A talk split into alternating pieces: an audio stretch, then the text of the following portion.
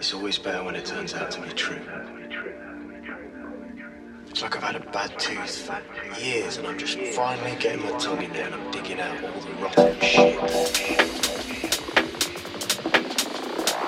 It's always better when it turns out to be true. It's like I've had a bad tooth for years and I'm just finally getting my tongue in there and I'm digging out all the rotten shit. L'ange déchu.